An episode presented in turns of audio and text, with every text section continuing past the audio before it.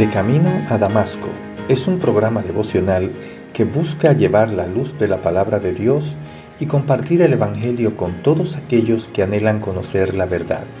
Y llega a ustedes a través del Ministerio Evangelístico Misericordia y Justicia en la voz de Yanco Lucero Cruz, un servidor quien les habla.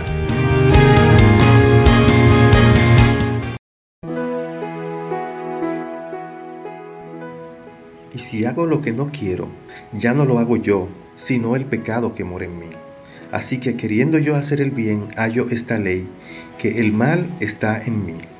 Porque según el hombre interior, me deleito en la ley de Dios, pero veo otra ley en mis miembros, que se revela contra la ley de mi mente, y que me lleva cautivo a la ley del pecado que está en mis miembros. Miserable de mí, ¿quién me librará de este cuerpo de muerte? Gracias doy a Dios por Jesucristo, Señor nuestro.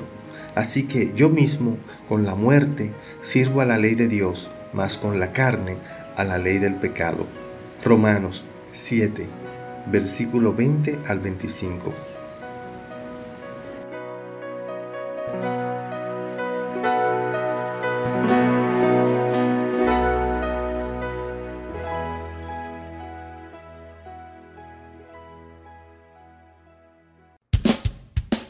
Les habla Yanco Lucero Cruz en su programa devocional De Camino a Damasco.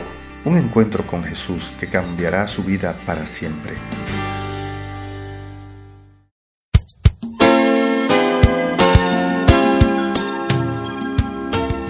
La salvación mediante la fe en Jesucristo permite que el creyente se libre del castigo, el poder y la presencia del pecado.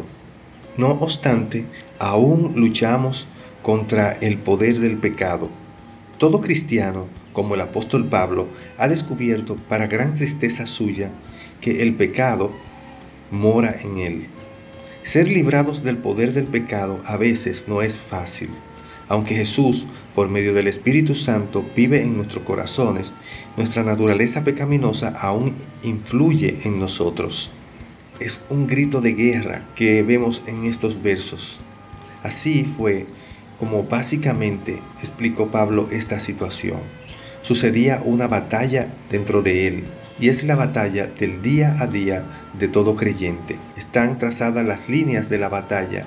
El pecado que mora en mí lucha contra mi hombre interior, por medio del cual me deleito en la ley de Dios.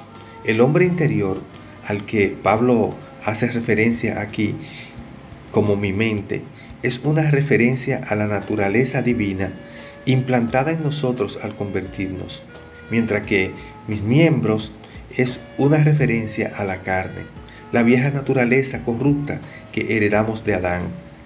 La nueva naturaleza espiritual del apóstol deseaba servir a la ley de Dios, pero su naturaleza física humana deseaba la ley del pecado. Usted también ha descubierto esto en su vida, ¿verdad? Esta es la batalla del día a día hago lo que no quiero. Esto es un conflicto que conoce todo cristiano que toma en serio su fe. Como le dijo Jesús a Pedro, el espíritu a la verdad está dispuesto, pero la carne es débil. En Mateo 26, 41. Todos los días vivimos el conflicto y la lucha del espíritu contra la carne. ¿Leo la Biblia o leo otro libro? ¿Voy a la iglesia o me quedo en casa a ver un programa especial de televisión? ¿Miro esta película o me aparto de esta mala influencia? En el versículo 24 podemos escuchar el gemido de Pablo, miserable de mí. La frustración de los muchos fracasos bajo el poder de la naturaleza pecaminosa hacía que el apóstol clamara, ¿quién me librará de este cuerpo de muerte? Sentía como si estuviera atrapado en un cuerpo en descomposición, y de hecho lo estaba.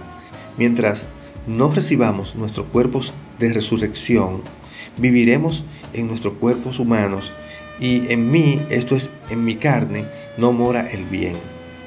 Pablo reconocía que Jesús lo había salvado del castigo del pecado y que solo Jesús podía salvarlo del poder del pecado. Gracias doy a Dios por Jesucristo Señor nuestro. En Romanos 8 y en el próximo devocional, que será mañana, tendremos el desenlace de esta batalla.